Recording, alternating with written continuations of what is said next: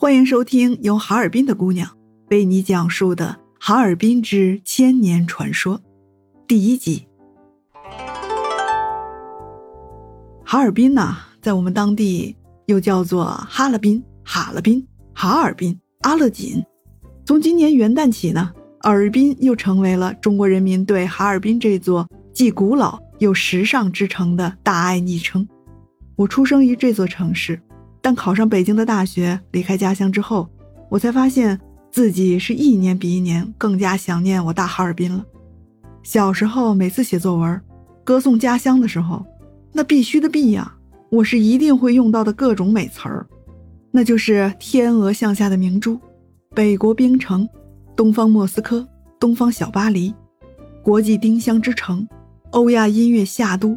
中国啤酒圣地之类的。那简直了，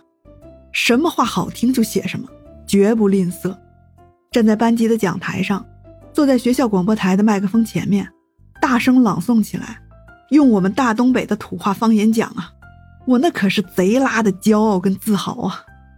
满打满算呢，哈尔滨方圆总共只有五万三千平方公里，占国土总面积的千分之五点五。听起来吧，占比不多。也就是不到两百个我大哈尔滨，就能拼成一个咱家大中国版图的概念吧。但是你可要记住了呀，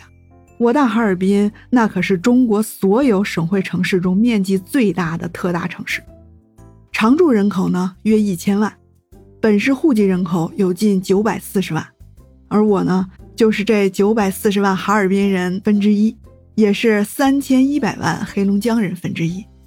这不，马上农历没有闰月的甲辰龙年就要到了，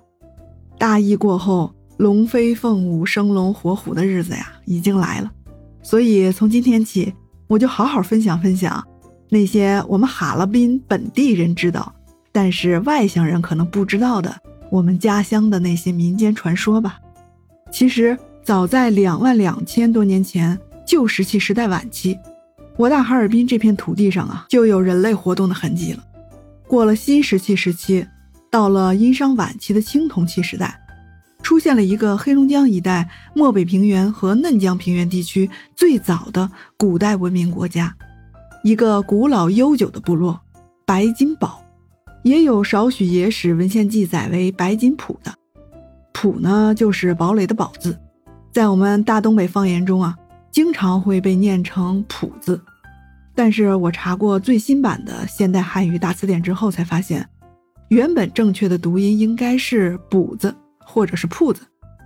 宋代范仲淹所著的《奏陕西河北画一厉害事》和《中国民间故事选·鲁班学艺》中都出现过这个词语，意思呢，大概就是指围有土墙的小城镇、村庄或者堡塞等等。考古学家。在白金堡部落各遗址中，发现了非常多的骨器和蚌器，主要是由动物的骨头和河蚌壳磨制而成的生产工具，都是带有手柄的。蚌刀呢，大多都是背直刃弯的；蚌镰往往都是器身宽大，边长刃凹，末端通常都有两个缺口。还有鱼镖、骨矛、石足、斧头、奔子、刮削器具等等。做工那都是非常精致和锐利的，可见依附着嫩江、松花江、辽河三大支流的自然资源，我们哈尔滨人的祖先们主要是以采集、渔猎和农耕为主。很多人家呢比较爱养羊、爱养狗，所以直到现在，我们一些东北人还会保留着每天喝纯鲜羊奶的习惯。而女人们除了喜欢穿貂以外，还喜欢穿羊毛衫。喜欢养宠物狗。本集完，欢迎你订阅本专辑《